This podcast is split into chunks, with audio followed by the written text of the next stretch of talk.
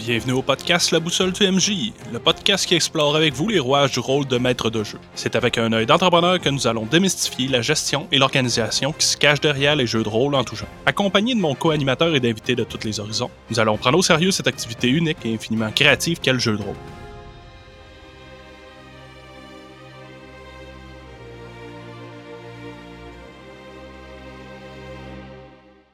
Bonjour les rôlistes, cette semaine, moi et Jimmy, on prend le temps de regarder les outils informatiques pour les jeux de rôle. Mais avant, j'aimerais remercier tous ceux qui laissent des commentaires, qui partagent, qui s'abonnent sur Spotify. Merci beaucoup. Pour toutes les autres, si vous avez quelques secondes, laissez des commentaires, partagez, ça nous aide beaucoup. Sans plus de transition, je vous présente l'épisode 5. Salut Jimmy. Hey, salut Mick. Cette semaine, on va parler des outils informatiques pour les jeux de rôle. J'ai tombé sur un article du New York Times qui parlait de la grande augmentation de popularité auprès des jeunes concernant les jeux de rôle, comme de quoi que ça a doublé, ça a triplé. Je pense que t'es quand même un bon utilisateur, si je me trompe pas, de ces logiciels-là. Il parle que ça a doublé ou triplé, puis les jeunes et les moins jeunes, hein, parce que veux, veux pas, c'est un passe-temps qui commence à toucher toutes les tranches d'âge. Ceux qui étaient jeunes quand ils ont commencé sont rendus vieux puis ils continuent. Moi, j'utilise beaucoup d'outils informatiques, puis je voulais qu'on appelle l'épisode vraiment outils informatiques et non pas outils en ligne parce qu'il y a des logiciels qu'on peut installer sur notre ordinateur. Étrangement, je suis pas un gars de map, donc je suis pas nécessairement un gars de cartes avec des petits pions qu'on déplace pour les combats et c'est l'usage premier des outils informatiques pour les jeux de rôle, mais j'en utilise quand même, puis on va les regarder ensemble. Quand tu dis que tu n'en utilises pas, tu veux dire que tu fais pas de map pendant tes games euh, sur la table avec les coraux puis les petits bonhommes qui se promènent. Là? Ben, c'est que plusieurs des jeux de rôle que je joue se jouent uniquement dans l'esprit. Les combats ne sont pas gérés par des déplacements avec des cases, avec des attaques. Exemple, tous les jeux du World of Darkness comme Vampire la Mascarade, il n'y a pas de règle de déplacement outre que tu peux faire quelques pas en combat ou quand tu vas dire ben j'essaie de rattraper la voiture en train de fuir, là il va avoir des règles pour les distances puis la vitesse puis des choses comme ça. Mais à la base, ça fait pas partie de la structure même du jeu que de dire OK, je peux me déplacer de quatre cases, ensuite j'attaque. Ce qui est normalement la raison première surtout dans des parties de jeux de rôle qui ne sont plus sur table, mais en virtuel avec des webcams. C'est l'intérêt premier d'avoir des outils online, c'est d'avoir ces cartes-là, puis de pouvoir déplacer ses pions. Fait que ça a été une bonne adaptation pour toi parce que tu n'étais déjà pas habitué à utiliser ça. Ben, en tout cas, pas que tu n'étais pas habitué, mais tu avais moins tendance à, à aller de ce côté-là. Ben, en fait, ça m'a fait découvrir le plaisir d'utiliser des cartes parce que si je recule d'une dizaine d'années, j'étais un puriste qui disait Ah non, moi, les pions, puis les cartes, puis les déplacements, puis tout ça, c'est pas la vraie façon de faire du roleplay. Puis là, j'avais comme mon espèce d'opinion tranchée. Finalement, il y a quelques années, j'ai essayé Donjon 5e édition. J'ai pris goût au fait de faire des combats. Je tiens d'ailleurs à faire une parenthèse. Même mes games de donjon, souvent, on n'utilisait pas de cartes même si on utilisait le système de Donjon Dragon. Vu que je, venais de l'école de Vampire Mascarade et compagnie, j'avais plus tendance à juste approximer les déplacements puis les distances. Mais j'ai pris le goût aux maps et donc, je me suis intéressé à des outils. Puis là, je vais tout de suite parler des deux, trois plus évidents, des deux, trois plus liés à Donjon Dragon et au fait d'avoir des cartes. J'ai parlé de Roll20.net, roll20.net et euh, Fantasy Ground, qui est un jeu qu'on achète et qu'on télécharge et qui est disponible sur Steam. Si je me trompe pas, Roll20 euh, est directement utilisable dans l'interface d'Internet. Oui, le navigateur. Le browser en bon français. C'est ça. Je cherchais le bon terme en français. Dans le fond, ce que ça permet, c'est surtout d'avoir toujours la version à jour par rapport à un logiciel qui est téléchargé. Tu es sûr de toujours être directement connecté avec la compagnie. Oui, puis mieux encore, c'est pas vraiment d'être toujours à jour, c'est l'idée que peu importe tes joueurs sont rendus où, ils ont une game mais sont partis souper chez les beaux-parents, puis à telle heure, je me connecte sur l'ordi sur le vieil ordi de la famille, puis j'ouvre la page, puis on joue pareil. Roll20 a le gros avantage de ne pas avoir besoin de rien, d'avoir une version 100% gratuite. Même pour le maître de jeu, on se connecte sur Roll20, on a un écran noir d'environ 25 secondes nous disant qu'on peut payer pour ne plus avoir de pub et tout ça et blablabla par mois. Mais ensuite, une fois que ce délai-là est passé, on a accès. Et là où Roll20 fait une partie de son argent, c'est qu'une fois rendu dans l'application, même en version gratuite, on peut acheter des versions numériques des livres qui ont été décortiqués en informations injectables sur le jeu. Donc, on peut, mettons, payer pour avoir des quêtes déjà préfaites, officielles ou non, avec des maps, puis on peut payer pour avoir des pions de plus, des décors de plus, puis on peut payer pour avoir les blocs de combat déjà préprogrammés. On glisse les pions de gobelins. Quand on clique sur son gobelin puis qu'on fait les jets d'attaque pour un maître de jeu, c'est incroyablement plus simple. Puis là, ben, on a toutes les statistiques. Puis quand on fait le jet d'attaque, ça calcule, ça applique les dégâts automatiquement. C'est un des gros avantages, c'est d'aller éliminer la perte de temps liée à la manipulation. Il n'y a rien de plus le fun sur un PDF que de faire CTRL F puis de chercher un mot directement dans le texte plutôt que d'avoir quelqu'un qui dit Oui, oui, je m'en souviens, c'était telle page. Puis là, t'es trois gars qui sortent chacun le manuel du joueur à essayer de se souvenir. C'était pas juste avant ou après la photo du dragon là, qui mange une tour de château. Ça accélère puis ça focus sur le jeu puis le plaisir. T'en parles, mais même du côté de la map, je me souviens, moi, on a joué euh, quelques fois avec les figurines directement sur la table. Juste chercher la bonne figurine pour le mettre sur le jeu, placer les décors, dessiner, c'était assez long. Le logiciel, de la façon dont t'en parles, tu fais juste prendre un drag and drop du gobelin, l'information est déjà dedans. Ça va assez vite. Oui, tu peux préparer ton scénario, donc tu prépares ta map, tu peux préparer des portes, tu peux préparer des zones cachées. Il y a un frais de 5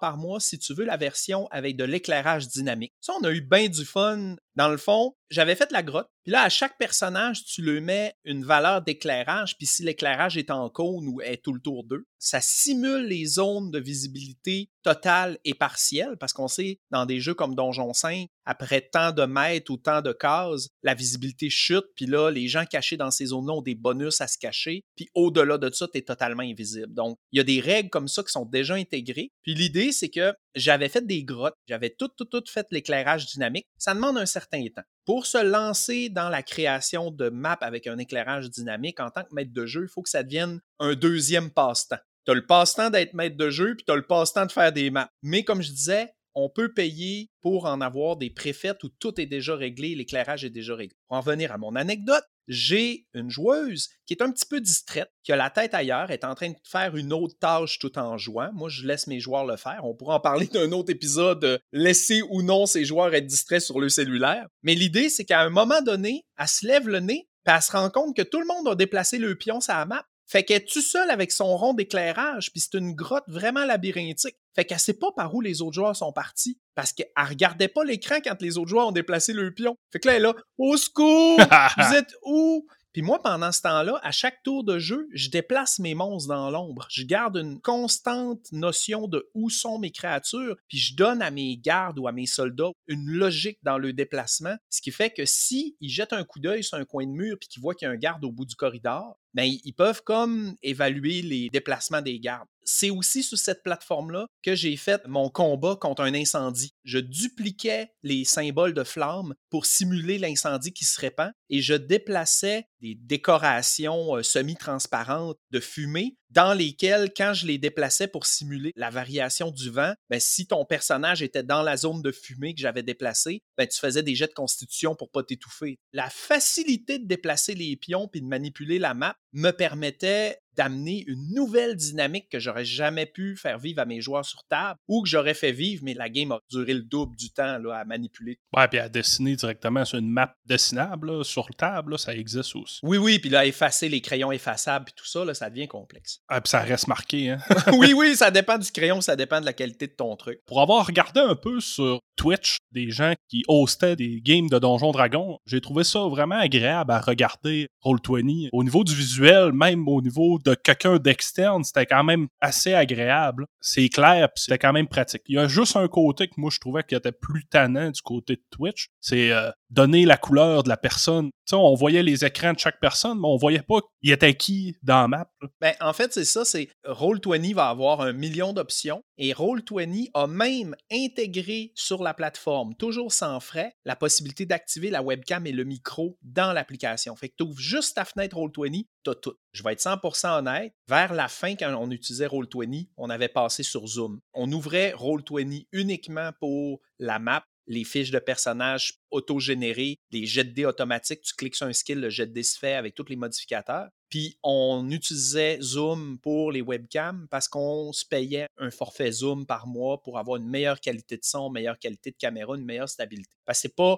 parfait, parfait. Tout ce qui est gratuit a des défauts. Je veux pas que ce soit un podcast uniquement sur Roll20. Fait que mes Roll20 englobent tous les outils, puis je vais y parler de son compétiteur direct, Fantasy Ground. Fantasy Ground, je ne connais pas. J'ai vu sur Steam, par contre, euh, si je me trompe pas. Hein. Oui, Fantasy Ground se veut la même chose que Roll20, mais là, tout le monde doit installer le jeu sur son ordinateur. Le maître de jeu doit payer Fantasy Ground pour avoir la version maître de jeu pour accueillir les joueurs. Et là où il y a des forfaits différents, c'est soit 4 par mois pour la version de base ou 10 par mois pour la version ultime, où là, quand tu es un maître de jeu qui paye 10 par mois, les joueurs sont pas obligés de payer aussi. Ils peuvent utiliser la version démo pour se joindre à ta game. Donc, juste un maître de jeu qui paye 10 par mois peut accueillir autant de joueurs qu'il veut et faire des games. Et Fantasy Ground offre une option à vie.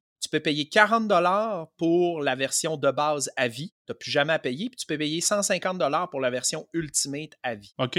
Ah, crime, quand tu y penses, c'est quand même pas si pire, 40 pièces. Ça fait 10 mois, euh, tu sais, si tu le payes pour un an, tu l'aurais. Là, ils ont tout revampé Fantasy Ground avec la version Unity, qui est encore plus belle. Fait que si tu trouvais Roll20 beau, là, Fantasy Ground, c'est une autre coche. Par contre, Fantasy Ground a ses particularités. Il n'y a pas de webcam puis de micro intégré le jeu est beaucoup plus focusé sur Donjon Dragon, Pathfinder, puis des jeux comme ça, parce que le jeu vient avec une quinzaine de règles de base déjà incluses. Donc, tu as déjà tout ce qui appelle le SDR de Donjon Dragon. Donc, toutes les règles de base libres de droit de Donjon sont déjà pré-rentrées. Même chose Pathfinder, même chose pour Vampire Mascarade, et ainsi de suite. Là où Roll20 a une liste infinie de jeux que tu peux déjà avoir les fiches de personnages déjà tout faites, mais que le reste des règles, il faut que tu payes séparément. Ah, ok, ok. il y a des petites différences. Fantasy Ground est plus raide et plus ardu pour un maître de jeu qui se lance. faut aimer la programmation. Il y a moyen de faire des trucs complètement fous dans Fantasy Ground, mais il faut programmer.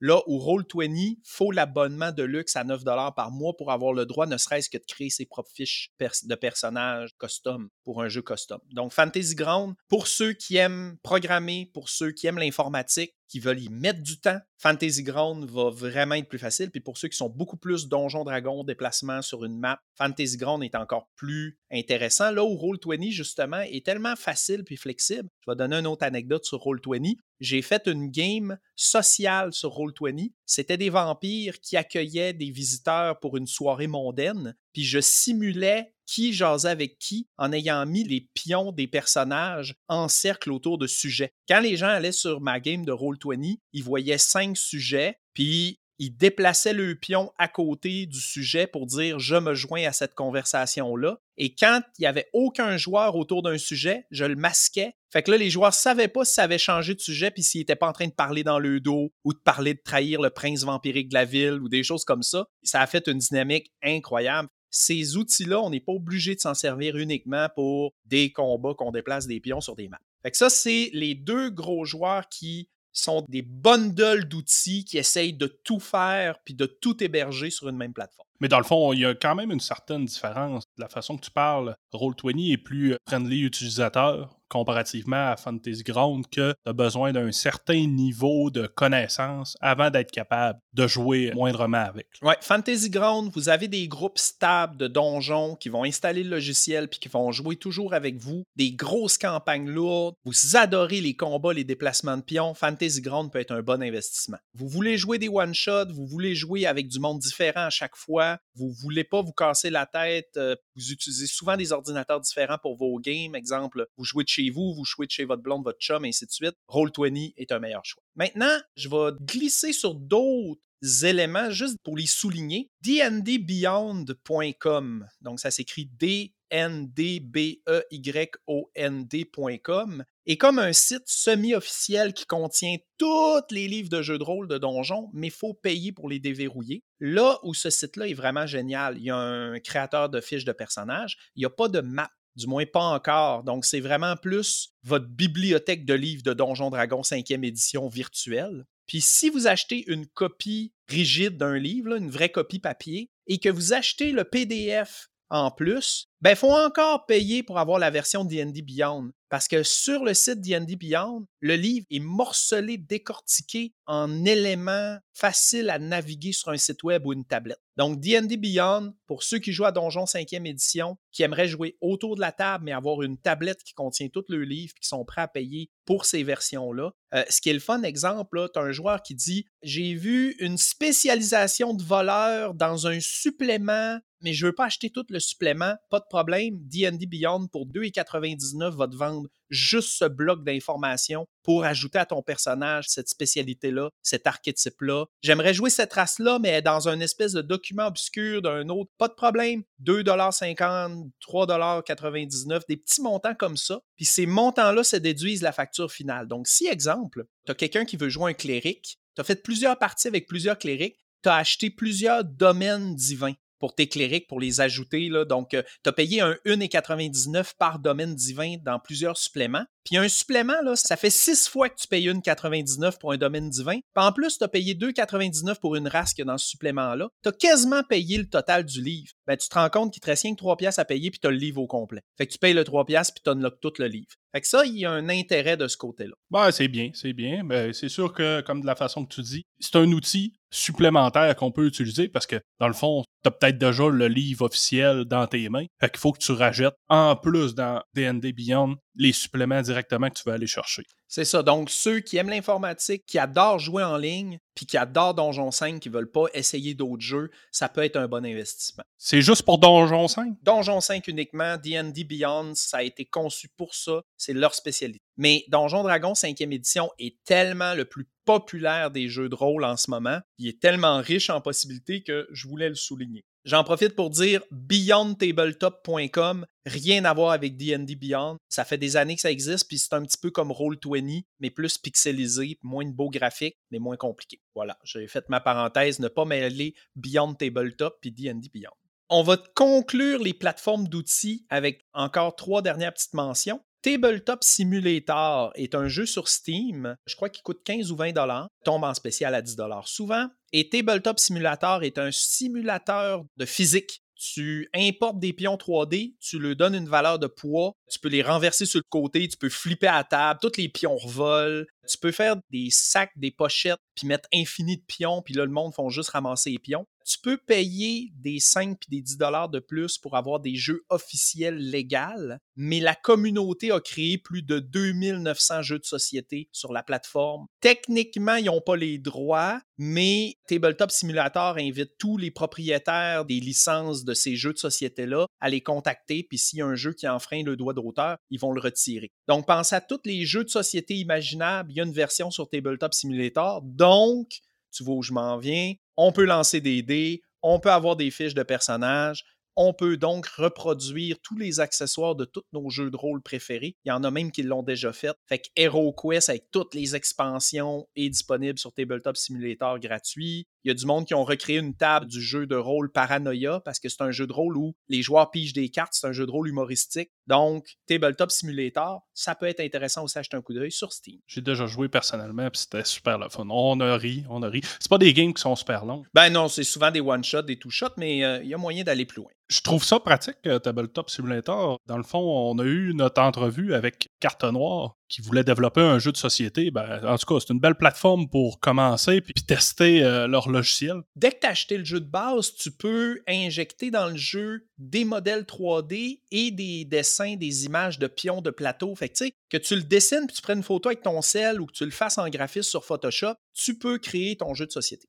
Et finalement, Game Master Engine sur Steam, c'est sorti le 9 mars. Donc, je rappelle qu'on est le 15 mars 2021, l'enregistrement de l'épisode. Donc, il y a quelques jours. Il est à 18 il est en Early Access. Ça ressemble à être un Fantasy Ground, mais 3D. Donc, tu places tous tes bonhommes, tes pions et tout ça. Et Realm Engine, aussi sorti récemment, le 5 mars. Donc, les deux sont sortis en même temps. Realm Engine est gratuit. Je l'ai téléchargé, je l'ai essayé tout à l'heure. Lui aussi, ça sert à faire des maps en 3D. Donc, les deux à date n'ont pas l'air d'avoir beaucoup d'intégration de fiches de personnages, de jets automatisés. Ça a plus l'air d'être pour créer un environnement 3D avec des pions puis des cases. Mais il est gratuit, fait que probablement qu'ils vont faire leur argent en offrant la possibilité d'acheter des packs de modèles puis des maps préfaites. Fait que voilà, on a fait le J'y regarde pendant que tu parles. Je, suis allé taper dans Google. Je t'ai pris par surprise sur certains sujets parce que, écoute, j'ai découvert ça vraiment récemment en faisant des recherches pour l'épisode. Il y a une bonne différence, même au niveau graphique. Je regarde Game Master Engine, ça ressemble beaucoup plus à du Minecraft bloc par bloc. Je sais pas si la création de map est littéralement faite comme ça, bloc par bloc, mais ça y ressemble drôlement. Il y a des vidéos pour montrer un peu comment ça marche, donc on peut euh, se donner le... Real Engine, en tout cas, c'est à surveiller parce que ça a l'air super beau. Les maisons, toutes, euh, en tout cas, j'ai bien hâte de voir. Ben, parce que même dans les jeux où on n'a pas des déplacements avec des cases, ça m'est arrivé que mes joueurs me demandent Oui, mais là, je comprends pas, là, il est où là, le vampire? Là, le loup-garou, est-tu sur le toit du building? Le building fait combien d'étages? Ça m'est déjà arrivé, veux, veux pas, dans l'explication d'une scène de combat ou d'une scène importante, que les joueurs sont un peu perdus. Fait il y aurait moyen de faire de quoi, mais ça doit devenir un second passe-temps. Ça doit être le je suis maître de jeu, j'aime ça animer, diriger des games de jeux de rôle sur table, mais j'aime aussi créer des maps, me perdre dans la construction des fiches de personnages puis tout ça sur les plateformes. Fait que pour le bénéfice de nos auditeurs, les avantages par rapport à l'utilisation de ces logiciels-là? Ben, les avantages, là, c'est vraiment en contexte de pandémie, qu'on ne peut pas être autour d'une table. Si ce que vous voulez, c'est une map des pions puis des cases, c'est la meilleure solution. Si vous étiez comme moi, un puriste qui n'en utilisait jamais, donnez-y une chance. J'ai vraiment découvert un plaisir. Puis là où je pensais que ça allait compliquer certaines affaires puis ralentir le combat, ça en a accéléré. J'ai des joueurs qui étaient plus enclins, plus rapides à prendre des décisions en voyant clairement que tel monstre était beaucoup plus loin que tel autre monstre. Puis tu sais, ça permet une autre forme de stratégie. C'est plus proche du board game, moins un peu du jeu de rôle, mais ça ajoute. C'est intéressant. Beaucoup ont des versions gratuites. Moi, je vous dis, essayez-les, puis vous verrez lesquels que vous aimez. Puis j'imagine qu'en description du podcast, Mick, tu vas nous mettre tout ce que j'ai cité comme outils. Oui, tous les outils vont être en fin de podcast. Puis je rappelle aussi qu'on n'a aucun avantage à parler d'un outil ou d'un autre. On n'a aucune commandite ou aucune affiliation avec eux. C'est vraiment par aide envers les maîtres de jeu qu'on fait. Exactement. Maintenant, là, on, s'amuse. Là, on tombe dans mon plaisir parce qu'on quitte un peu justement les maps de combat pour aller vraiment dans le crunchy des outils qui servent à faire du roleplay, à bâtir son univers. Encore dernièrement, j'ai découvert le site worldanvil.com, donc W-O-R-L-D-A-N-V-I-L.com, donc comme un enclume de monde ou un monde enclume, whatever. Il y en a d'autres. Moi, je parle de Wardenville parce que c'est celui que je suis tombé en amour avec. Il compte tous mes besoins. J'ai rapidement jeté un petit coup d'œil ailleurs, mais vraiment. C'est lui que ça fait quelques fois que tu me parles. Oui, oui, oui. Entre les émissions. ce que je vais faire, c'est que je vais vous dire qu'il y a aussi Realm Work, qui est fait par les gens qui ont fait Hero Lab, qui est sur le site wolflair.com, donc W-O-L-F-L-A-I-R.com. Donc, rapidement, Realm World, c'est leur logiciel que tu télécharges et que tu crées un monde, un univers de jeu de rôle. Puis Hero Lab est leur logiciel que tu télécharges puis que tu crées les fiches de personnages, blocs de monstres, d'informations de monde. Donc ça, c'est cette compagnie-là fait ça. Je ne l'ai pas vraiment étudié. Puis il y en a d'autres. Si vous cherchez World Building Tool, World Building Engine, Website, vous allez en trouver plein donc du world building. Là, je vais surtout parler de worldanvil.com parce que c'est celui que j'utilise en ce moment. Mais dites-vous que la plupart des autres outils que vous pourriez découvrir vont faire des choses similaires. Donc, c'est quoi worldanvil.com? J'imagine? Tu te poses la question. Ouais, c'est quoi Worldanvil? Depuis qu'on a commencé le podcast, il vient de tomber là-dessus, puis il m'en parle, puis il est là. C'est trippant, mec. Il y a tellement du stock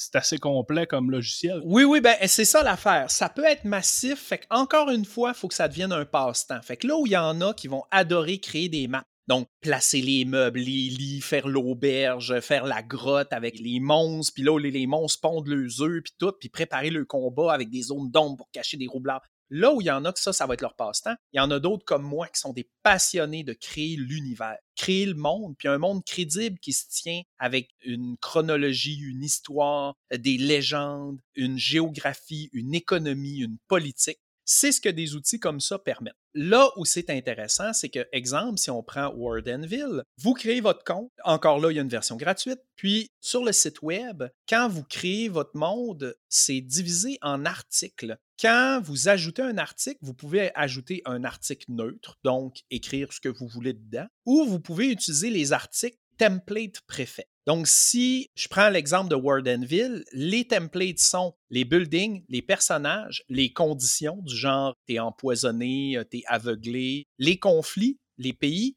les documents officiels, donc, tu sais, exemple, la Constitution, euh, une Bible légendaire unique, le Necronomicon, donc les documents, les ethnicités, la géographie, les items, les langages, les matériaux, donc l'adamantium, le mithril, ainsi de suite, les unités militaires, les mythes et les légendes, les lois naturelles, les organisations, les professions, les scénarios, les religions, les titres de noblesse et autres titres genre euh, roi de la guilde des voleurs, tout ça, les campements et autres rassemblements de gens, les espèces, les sortilèges, les technologies, les traditions, les véhicules. Donc, quand tu choisis un de ces articles-là, il y en a beaucoup, là. Quand tu choisis un de ces articles-là, ben là, tu n'as pas juste un gros bloc de texte, tu as une longue liste de petites sections qui t'encouragent à remplir les vides pour nourrir la création de ton élément. Donc, je prends un exemple, tu dis, ah là, je vais créer un personnage. Tu vas ajouter un personnage, mais le personnage, le site web te dit, c'est quoi sa race? Sa date de fête, son âge, la couleur de ses yeux, ses cheveux, nanana. Mais race, quand tu choisis sa race, c'est un menu déroulant de toutes les races que tu as déjà créées. Donc, ça crée un lien. Donc, quand les joueurs, si tu publies, parce que c'est un site web, tu peux donner accès à tes joueurs à la fiche de ce personnage-là, ils vont voir dans l'onglet race, puis ils peuvent cliquer la race, puis aller voir ce que tu as décrit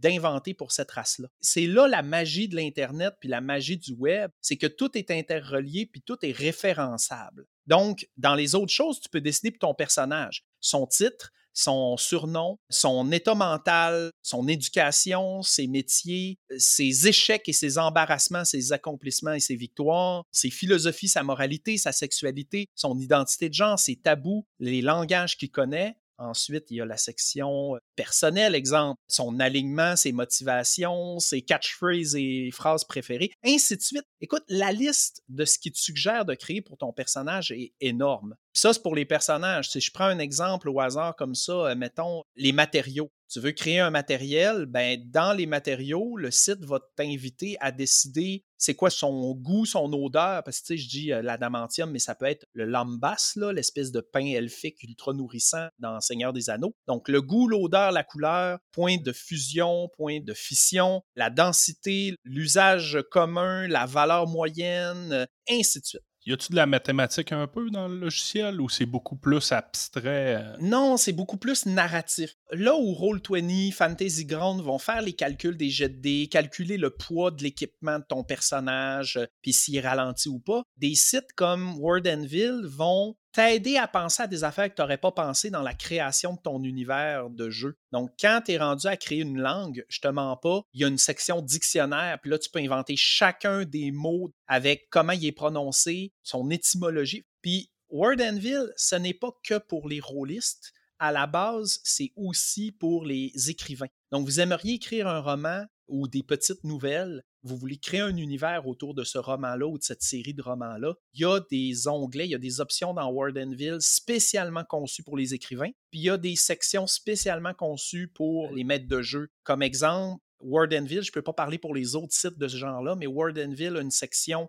campagne où tu envoies un lien d'invitation à tes joueurs, puis ils viennent créer le fiche de personnage dans Wardenville. Tu peux ajouter des PNJ, tu peux ajouter leur quartier général, le mettre de l'équipement commun, puis ils peuvent comme voir sur ta page personnelle de ton monde à toi. Puis finalement, Wardenville permet toutes les modifications graphiques, donc changer le fond d'écran, mettre une bannière. Fait que tu peux donner le look. C'est pas automatiquement un look médiéval. Si tu fais un jeu de rôle futuriste, tu peux donner un look de vaisseau spatial à tout ton site web quand les gens arrivent dessus. Mais c'est bien fait. Quand je regarde, ça a l'air basé un petit peu de style euh, Wikipédia. Tu descends, tu peux voir toute l'histoire, la physionomie de l'objet ou de, de l'insecte. L'outil que je triple le plus, c'est que quand tu crées un personnage, puis là, tu vas dans le menu déroulant des races, puis il y a une race que tu n'as pas encore créée, tu as l'option d'appuyer sur un bouton qui te permet de donner un nom temporaire à une race, puis ça l'ajoute dans ta to-do list dans, ta liste de choses à faire plus tard. Fait ça met tout de suite la bonne race à ton personnage, mais la race, quand les joueurs vont cliquer dessus, ça mène nulle part. C'est un article que tu n'as pas encore fait, un peu à la Wikipédia. Si tu es en train d'écrire du texte, en tout temps, tu peux faire A commercial, écrire quelque chose, ouvrir la parenthèse puis mettre un type d'article, comme les 30 types d'articles que j'ai nommés, donc véhicule, organisation, pays, personnage. Tu fermes ta parenthèse puis ça crée une espèce de lien temporaire puis ça le met dans ta to-do list. Fait que plus tard, tu peux y revenir. Fait que là, pour ma game de super-héros, j'ai créé un groupe de super-héros euh, un peu à la Avenger que mes joueurs ont déjà rencontré. Puis là, ben, j'écrivais le nom du premier personnage. A commercial Velos, ouvrir la parenthèse, person, fermer la parenthèse. Puis là, plus tard, dans ma to-do list, j'ai Velos, le personnage prêt à être créé. Quand je l'ai créé, automatiquement, partout où j'ai écrit A commercial Velos dans mon texte, ça ajoute l'hyperlien que les joueurs vont pouvoir cliquer pour aller voir l'historique du personnage. Fait que ça, vous le sentez dans ma manière de parler dans ma voix. Je suis tombé en amour, puis là, je tripe. C'est génial. Donc, à regarder si, comme moi, juste le fait de m'entendre parler, de bâtir son propre univers, vous étiez en train de jubiler en écoutant le podcast, c'est l'outil pour vous. Allez voir les autres. J'ai pas eu le temps de faire le tour pour voir ce qui existe d'autre. Je suis sûr qu'il y en a plein d'autres. Je ne sais pas si sont aussi bien ou s'ils ont d'autres avantages que Wardenville. On pourra y revenir. Si vous avez des suggestions, envoyez-nous-les. Oui, directement sur notre page Facebook. Pendant que tu parles de Wallenville, euh, j'y pense, euh, pour un grandeur nature, est-ce que c'est quelque chose qui pourrait fonctionner? En fait, j'ai oublié de préciser, Wardenville a même un principe de map à la Google Maps. Tu ajoutes ton image, puis tu peux y mettre des marqueurs avec des symboles, encore des lignes, des références. C'est vraiment un outil complet. Puis il y a une ligne du temps, donc tu crées des événements avec des dates de quand ils ont eu lieu. Et oui, pour un GN, ça serait génial de tout héberger l'univers de ton GN, puis de permettre à tes joueurs de simplement aller sur, mettons, le site officiel de ton grandeur nature, de cliquer sur le lien Wardenville, d'aller lire l'encyclopédie, l'histoire. Puis là, vous pouvez au fur et à mesure, chaque fois que vous avez un événement, les semaines qui ont suivi l'événement, réécrire les pages d'histoire de ce qui a été vécu par les joueurs pour que ça reste archivé. Parce que c'est une des choses qui me déçoit. Il y a beaucoup de GN où je vais depuis longtemps, puis on a comme perdu trace de tout ce qui s'est passé au fil des années. là, des fois, je me dis, tu sais, là, il y a quatre ans, on a fait une campagne militaire à telle place. C'était où donc? Ça, ça pourrait être intéressant créer un sentiment d'appartenance à votre communauté que de savoir que les exploits d'il y a 4-5 ans sont encore hébergés officiellement sur le site? Puis possiblement qu'il y en a qui vont se proposer même pour aller écrire directement l'histoire euh, en cours. D'après moi, il y en a qui vont triper là-dessus. Oui, puis Wardenville offre la possibilité de nommer des co-auteurs puis de leur donner des niveaux de privilèges vraiment là euh, à découvrir. Belenos, euh, si je me trompe pas, utilise un système semblable de leur côté. Ils essayent d'archiver toute l'histoire qui s'est passée. ils ont quand même 24 ans, si je me trompe pas, d'existence. Il y en a de l'histoire. Sur leur site, ils recherchent des gens justement pour les aider. D'après moi, il doit avoir un paquet de feuilles. Je leur recommande d'utiliser ce logiciel-là. ben, puis c'est ça qui est tripant parce que justement, avec les nouvelles technologies, avec l'ouverture, souvent on se dit qu'en tant que maître de jeu, euh, je l'ai déjà conseillé par le passé, pour un grandeur nature, allez chercher de l'aide. Trouvez-vous du monde qui vont vous aider à abattre du travail? Mais cette aide-là n'est pas obligée d'être sur le terrain tout le temps. Ça peut être un joueur qui a eu du fun tout l'événement, après l'événement, va venir archiver ses découvertes, ses aventures, puis vous les envoyer, puis vous l'ajoutez. Puis là, lui est content de voir que son expérience fait comme partie de l'histoire de votre monde, puis vous, ça vous a sauvé de l'ouvrage. Une belle collaboration possible. Ben, tu parles de ça, j'avais un exemple. J'ai déjà été à un GN où ce que le livre des monstres n'existait pas. On découvrait les monstres à fur et à mesure que le GN avançait. Il y en a un qui a pris sous sa tâche de créer le livre de monstres en plein GN. Il était tout le temps en train d'écrire on vient de rencontrer des squelettes. On a remarqué que quelqu'un qui avait un épée de feu semblait lui faire plus de dégâts. Il écrivait à mesure, puis il mettait ça disponible après ça sur Internet. Il y a des gens qui aiment ça, puis c'est bien. Je trouve ça super beau. En tant qu'organisateur d'événements, quand vous voyez quelqu'un comme ça, donnez-lui des récompenses, donnez-lui de quoi de plus. Faites en sorte que l'effort qu'il fait n'est pas en vain parce qu'il va peut-être juste se tanner puis être déçu puis arrêter alors que c'est tellement un comportement encouragé. Pourra en parler dans un autre podcast sur le game design, mais ça pourrait être un GN pourrait offrir des ressources du jeu entre les événements à ceux qui envoient des articles de ce genre-là. Ça serait une façon euh, géniale de stimuler la création d'une bibliothèque roleplay de l'univers de votre GN. Même au niveau des games de Donjon Dragon, les games de sur table en général, parfois il y a des maîtres de jeu qui vont récompenser eux qui prennent des notes durant les quêtes. Juste les trésors, des fois c'est une gestion à tout. C'est une gestion en soi, tout ce qu'on peut ramasser. Donjon 5e édition ont ce qu'ils appelle l'inspiration. Ton personnage ne peut pas les accumuler. Tu as juste l'inspiration où tu ne l'as pas. Puis ça te permet de tirer 2 des 20 puis de prendre le meilleur score une fois quand tu la dépenses. Il y a des maîtres de jeu, ce qu'ils vont faire, c'est qu'ils vont demander au début d'une game un volontaire pour résumer la dernière game pour voir s'ils ont suivi. Puis celui qui se porte volontaire gagne automatiquement l'inspiration pour la game. Fait que, il y a des petites mécaniques comme ça qu'on peut utiliser pour encourager certains comportements. La carotte et le bâton qu'on appelle. Je disais que Wardenville avait l'option d'ajouter des maps puis que ces maps-là, tu pouvais mettre des points, puis tout ça, mais encore là, il faut que tu les aies, ces maps-là. Alors, on va glisser sur un autre sujet. Il existe comme exemple Incarnate, qui est comme incarné, mais avec le mot ink, qui veut dire encre en anglais. J'ai une question par rapport à Warlandville avant qu'on switch vraiment. Peux-tu renvoyer à quelque chose qui n'est pas dans Warlandville? Je ne le sais pas. J'ai pas encore expérimenté de ce côté-là. Pour ce qui est des images, je sais que non, parce que c'est une question de droit d'auteur. Parce que légalement, un site Internet n'est pas tenu coupable des infractions commises par ses membres lorsqu'il permet aux membres d'uploader des trucs. Donc, si vous mettez un truc interdit qui n'est pas libre de droit sur YouTube, c'est pas de la faute à YouTube. Wardenville ont pris la même approche. Vous uploadez les images, puis si vous n'avez pas les droits de l'image que vous avez uploadé, vous pouvez être poursuivi pour infraction aux droits d'auteur, mais pas Wardenville, parce qu'ils vous ont laissé uploader l'image. Mais je pense que c'est en train de changer, cette loi-là. Ouais, ben c'est ça, là, puis il y a du monde que ça rend nerveux. Ben, les grosses compagnies comme YouTube. Ben, c'est pour ça qu'ils travaillent fort sur des algorithmes anti-droits d'auteur et tout ça, mais ça fait en sorte que, à date, j'ai pas vu une place où tu peux linker une image sur un autre site en référence sur Wardenville moi, je rebondissais sur l'épisode avec Carte Noire. Ils ont créé une carte interactive pour accéder aux conversations Zoom. Ben, je me demandais, y aurait-tu pu utiliser cette fonction-là dans Wallenville pour accéder aux conversations? Ben, c'est ça. Puis si tu peux juste mettre du texte, mais tu mets le numéro de code de ta salle Zoom, puis les gens vont juste le taper. Ça reste que c'est faisable. Justement, on a des cartes pour notre univers de jeu, que ce soit un grandeur nature, puis que c'est une carte pour la géopolitique virtuelle ou que ce soit pour sur table. C'est pas toujours des maps avec des cases pour se déplacer. Ça peut être la carte du royaume, ça peut être la carte de la galaxie ou de la planète ou peu importe. Incarnate, donc ink comme encre, incarnate.com ou encore profantasy.com qui font les logiciels Campaign Cartographeur, puis Dungeon Cartographeur, puis City Designer. Ils ont comme toute une série de logiciels. Ça, c'est des logiciels qui ressemblent un peu à Photoshop, mais spécialement conçus pour créer des maps. Donc, Campaign Cartographeur, faut que tu payes, mais en même temps, ça te donne tous les droits de ce que tu crées parce que c'est libre de droit, parce que c'est un logiciel comme Photoshop, puis c'est toi qui as créé la map. Donc, est à toi. Fait que ça, c'est le gros avantage. Donc, on paye un montant, on achète Campaign Cartographeur, puis là, au lieu d'avoir crayon,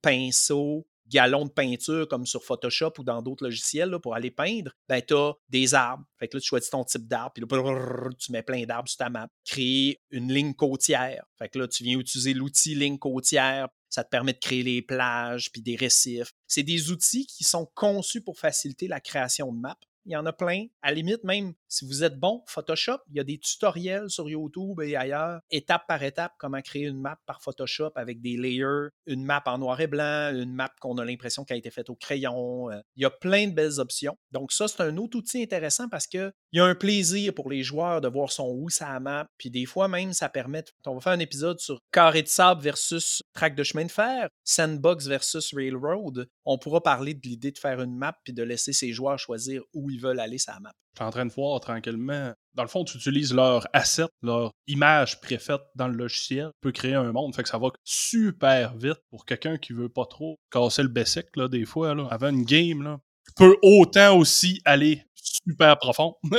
On y vient. Pour ceux qui veulent vraiment pas se casser le basic, c'est la prochaine affaire que j'allais parler. Juste avant de préciser, encore là, il faut que ça devienne une passion. Il faut que ça devienne un second passe-temps. Si vous aimez faire des maps, vous allez tomber dans un puissant fond de plaisir possible d'aller vraiment travailler, puis là, de réfléchir. Je prends l'exemple Las Vegas. Las Vegas est une ville qui géographiquement fait pas de sens. Il n'y a pas de raison qu'il y ait une ville en plein milieu du désert aussi grosse. Mais la raison que Las Vegas existe, c'est que le petit campement qu'il y avait là permettent aux criminels de venir dépenser leur argent en alcool, en prostitution, puis de venir la jouer dans des jeux de hasard. Les criminels se sont tellement ramassés là souvent que tranquillement, la communauté a grossi, s'est enrichie, il est né une ville. Quand tu crées une carte puis que tu décides où va ta ville, tu peux même aller jusqu'au point de te soucier de y a-t-il une rivière, y a-t-il un accès à l'eau, c'est une ville portuaire, c'est une ville à l'intérieur des terres. Si elle est à l'intérieur des terres, pourquoi? Es-tu à flanc de montagne puis il y avait une mine qui a justifié l'existence de la ville? Fait que là, après ça, là, ça ajoute tellement à ton univers puis à ton roleplay. Quand les joueurs vivent l'expérience de rentrer dans une nouvelle ville, puis voir les habitants, puis voir la culture, ça ajoute au jeu. D'après moi, tu as du temps énormément en création de maps puis en création d'univers avec ces logiciels-là. Là. Mais c'est ça qui est dangereux, c'est que c'est tous des passe-temps séparés dans lesquels tu peux te jeter corps et âme. Maintenant, justement, on passe à la prochaine section. Vous n'en avez pas de temps ou vous n'aimez pas ça, mais vous trouvez que c'est un bel outil. Vous aimeriez accélérer le processus. Allez sur Google, puis tapez ce que vous voulez créer, puis ajoutez Generator. Sérieux, là, la quantité de trucs nom d'auberge generator, nom de personnage generator, générateur de personnages au complet. Là. Si tu cherches character generator, tu vas tomber sur un générateur, tu choisis personnage médiéval, secondaire, tu payes sur le piton, puis il te donne ce qu'il aime, ce qu'il aime pas, s'il y a une famille. C'est fou, là. Tout est autogéré. Générateur d'insultes médiévales, générateur de noms de vaisseaux spatial. Il y en a, il y en a, c'est hallucinant. Je fais pas de liste ici. Vous allez sur Google puis vous tapez quelque chose que vous aimeriez créer pour votre game, espace generator, puis voilà, vous allez avoir un million d'options. Je me souviens juste, moi personnellement, de choisir le nom d'un personnage. Oh, que c'était long. Ah, c'est l'étape la plus longue de la création d'un personnage, c'est choisir le nom. Mais là, avec un outil comme ça, Pace Center, voici mon nom. Exactement. Là, je vais par exemple faire un shout-out à Watabu, qui est un programmeur. Donc, c'est W-A-T-A-B-O-U, watabu.itch.io.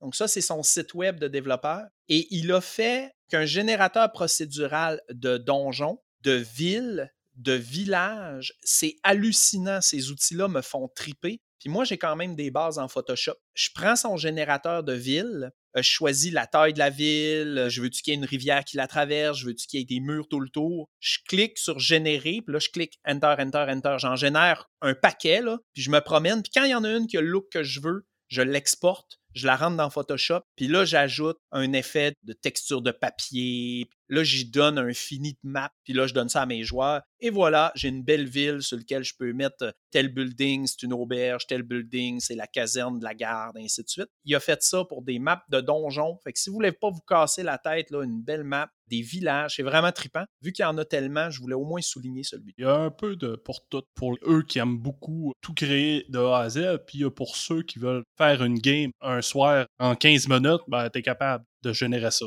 Même si vous voulez faire une histoire qui va durer des mois, des années, si c'est pas votre passion, si vous n'avez pas quelqu'un autour de vous qui adorerait vous créer votre map, des raccourcis comme ça, ça fait du bien, ça vous permet de mettre plus dedans sur ce qui vous intéresse vraiment, si c'est le roleplay, si c'est les combats. Un outil qui va surtout intéresser les joueurs qui écoutent le podcast, une image pour votre personnage. On n'est pas tous bons en dessin. On n'a pas toujours quelqu'un dans la gang qui est bon en dessin. Mais as-tu déjà eu un joueur dans tes games qui était bon en dessin, puis que là, il dessine tout le groupe? As-tu déjà eu ce plaisir-là? Ben, j'ai déjà eu un maître de jeu qui était bon en dessin. Je pense que je l'ai déjà raconté. Chaque fois qu'il dessinait les monstres, ben, on les tuait pas mal. Euh. il durait pas longtemps. Ouais, c'est ça. Non, moi, j'ai déjà essayé, mais la catastrophe. ben, exactement. Fait que HeroForge.com est un site qui permet de créer une figurine en 3D. Puis là, tu peux payer un montant pour soit avoir le fichier virtuel de ta figurine, puis importer cette figurine-là dans des plateformes virtuelles 3D comme Tabletop Simulator. Donc, tu pourrais créer ton personnage de donjon, vous jouez sur Tabletop Simulator, ben, tu mets ton personnage sur la table de Tabletop Simulator en 3D, ou tu peux payer un peu plus cher et il te le print en plastique avec une imprimante 3D puis te l'envoie par la poste. Fait que là, tu as vraiment ton personnage réel. Puis sinon, ben, tu fais juste créer ton perso, tu prends un screenshot de ton écran, puis tu as une image 3D de ton bonhomme. Tu peux vraiment tout customiser. Les équipements qu'il a dans les mains, la couleur de ses équipements, de sa peau, de ses yeux. Donc, c'est un bel outil. Puis eux autres, ils le savent. Hein? C'est gratuit faire son perso. Mais une fois qu'il est fait, tu as tellement le goût de te le commander, puis de le faire printer en 3D, en plastique, puis de l'avoir genre devant toi. C'est un beau site. Ben, ça sera à voir, parce que d'après moi, vu que tu as le fichier euh, directement pour importer, Quelqu'un qui a une imprimante, d'après moi, pourrait l'imprimer à partir de ce fichier. Oui, définitivement. C'est une option parce que c'est quand même cher le faire printer par eux. C'est sûr que les personnages sont tous un petit peu. Les traits sont très arrondis, puis les personnages sont un petit peu cartoon. C'est un style. Parce que si vous voulez une belle figurine avec des détails, ben là, tu peux pas faire du custom. Faut que tu ailles dans du préfet parce que c'est là où tu vas pouvoir avoir les détails, les plis dans la cape ce site-là permet de faire des personnages un peu plus grossiers en apparence. Moi, je trouve le look vraiment écœurant. Je m'en suis servi pour faire tous les personnages PJ et PNJ de ma game de super-héros. Je trouve que ça fit.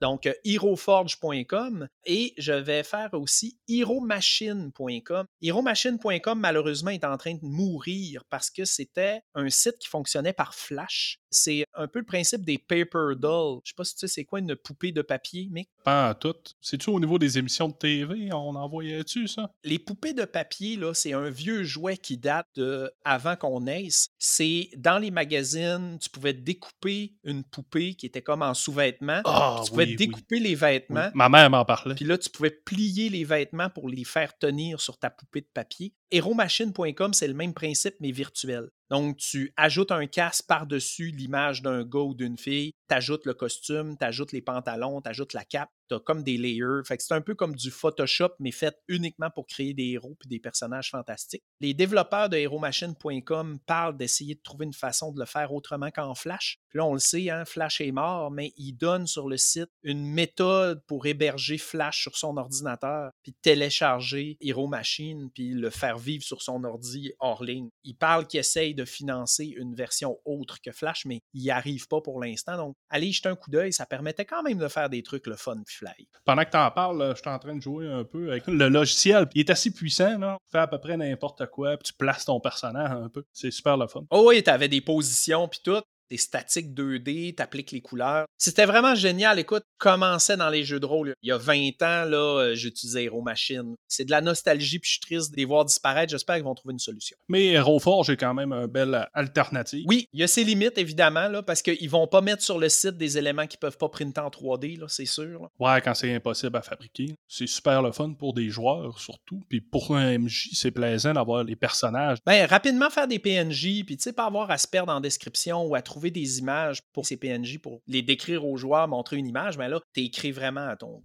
Écoute, euh, ça fait pas mal le tour. Je vais simplement souligner que beaucoup de maîtres de jeu utilisent des applications spécialement conçues pour la musique, pour les jeux de rôle. Exemple, euh, Synthescape, je suis sûr du nom, qui est comme un synthétiseur de son et de musique de jeux de rôle. Vous arrivez dans une auberge, tu appuies sur un bouton sur ta tablette, puis tu as un fond de musique d'auberge avec des gens qui rient puis qui cognent des bocs. Lorsque soudain le dragon arrache le toit, puis là tu payes sur un bruit de cri de dragon. Fait ça peut rajouter vraiment une ambiance intéressante. Moi, je suis moins fan, mais ça existe, je voulais le souligner. Si vous êtes du type ambiance, Ben, je le recommande. Moi. Personnellement, je trouve que ça fait vraiment une différence dans le game. Pour le joueur, là, moi, pour l'avoir vécu, là, juste le bruit de fond, ça change tout. Oui, bruit de fond, ça, je suis d'accord. Je suis moins son en général, mais anecdote, à chaque fois dans mes games de vampires qu'il y a une voiture qui se stationnait, j'ai fait ça pendant 20 ans, je faisais. Tu sais, le bruit des pneus dans gravel, c'était rendu un running gag dans mes games avec mes joueurs. Fait que là, euh, la voiture s'arrête. c'est vraiment très drôle. Ça sonne de la merde. Fait qu'il m'aurait fallu une application avec un bouton bruit de voiture qui s'arrête dans un chemin de gravel pour, pour ce son-là, pour pas le faire avec ma bouche. Non. Je sais même pas dans le micro comment ça sort. Ah, c'est quand même pas pire. Ça sonne gravel. Mais tu le dis, là, puis euh, effectivement, là, il y a une certaine partie des bruits que vous pouvez faire par vous-même. L'ambiance sonore, c'est quand même assez pratique. Là. Tu, sais, tu peux la laisser rouler tout le long. Ben, faut pas perdre du temps avec ça. Moi, c'est c'est la recommandation que j'aurais. Vous avez déjà prévu qu'ils vont être dans une grotte, puis vous avez trouvé un son de gouttes d'eau qui tombent du plafond, puis de petits vents qui sifflent. Vous voulez le mettre en background, j'avoue, ça serait un effort qui pourrait être intéressant. À mettre. Mais encore là, c'est comme je dis, chacun de ces trucs-là sont comme des passions puis des passe-temps. Si vous êtes un passionné de musique puis que vous voulez créer des ambiances puis des musiques puis de la sonorité pour vos games, que ce soit ça votre passion secondaire d'être maître de jeu, ben allez-y. Moi, c'est vraiment pas ma force rolldicewithfriend.com, un petit site web. Tout le monde qui va sur rolldicewithfriend.com rentre le même nom de salle, puis ils vont voir les résultats. Fait que si vous en avez qui sont tricheux, puis que vous n'utilisez pas Roll20, puis que vous voulez la preuve qu'il a vraiment fait le jet de dés qu'il dit qu'il a fait, ben au lieu qu'il tire son jet de en dehors de la webcam en disant Hey, j'ai eu un crit encore pour la huitième fois de suite, ben vous dites à tout le monde d'aller sur rolldicewithfriend.com, vous rentrez dans bonne salle, et vous allez pouvoir avoir l'historique de tous les jets de dés que vous faites dans cette salle-là. Roll20 euh, le propose, c'est ça que tu dis? Hein? Oui, c'est ça. Roll20, euh, Fantasy Ground, ces plateformes-là ont déjà des jets de dés intégrés, puis le maître de jeu peut masquer ses jets pour continuer de jeter les dés derrière l'écran.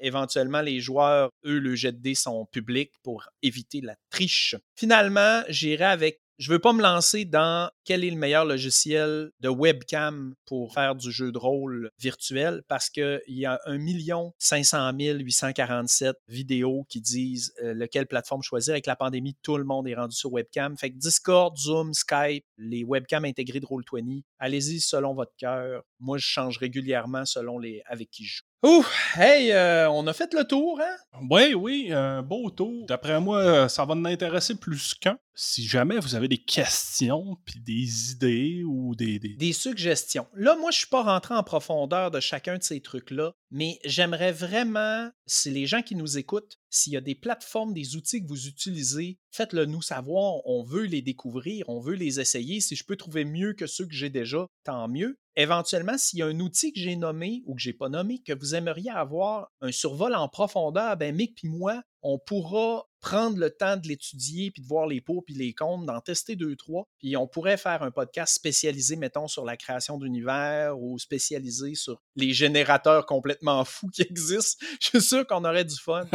fait que écrivez-nous, on veut le savoir, on veut vous jaser. Et puis, j'ai pas le choix. Je voulais finir là-dessus, là, mais faut que je cite Google tous les outils Google ne sont pas à sous-estimer. J'utilise encore, puis j'utilise depuis longtemps Google Doc, Google Sheet, qui est la version Excel de Google, et Google Slide, qui est la version PowerPoint de Google. Parce qu'avec ces trois outils-là, vous pouvez les partager, fait que vos joueurs peuvent y avoir accès. Vous pouvez les partager puis que vos joueurs puissent juste les voir, mais ne puissent pas les modifier. Fait que vous pouvez comme partager l'information. Vous pourriez créer toutes les fiches de perso dans Excel sur Google Drive. Vous pouvez partager des images sur Google Drive. Puis Google Slide, là, le PowerPoint, vous pouvez faire des maps avec ça. Là. Je l'ai essayé, puis tu mets un fond, tu rajoutes deux, trois meubles, tu mets tes pions, puis tu peux les déplacer en temps réel, puis les gens ont juste à se connecter sur ta slide, puis ils vont voir les pions se promener. Fait que oui, il y a des beaux outils spécialisés la suite Google peut être un bon dépannage, voire une bonne solution euh, qui est vraiment pas casse-tête et qui est 100% gratuite. Voilà, là j'ai vraiment tout dit ce que je voulais couvrir dans le podcast. Ouais, nous pour le podcast, c'est ce qu'on utilise, la suite Google. Là. Oui. Moi personnellement, j'ai même pas Microsoft Excel. Non, moi non plus. J'ai pas le choix de passer par là, malheureusement, vu que je l'ai pas sur mon ordre. Puis c'est gratuit. Les gens m'envoient un fichier Excel pour le travail, là, je le glisse dans Google Drive pour le transformer en Google Sheet pour l'ouvrir. C'est fini, euh, Microsoft Office pour moi.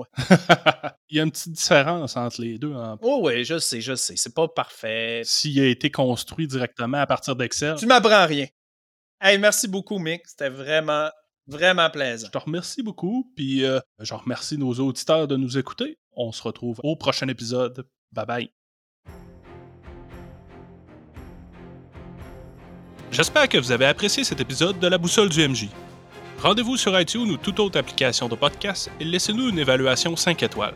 C'est un soutien énorme pour nous et cela nous aide à faire connaître le podcast auprès des autres rôlistes. Sur ce, nous vous retrouvons dans le prochain épisode. À bientôt.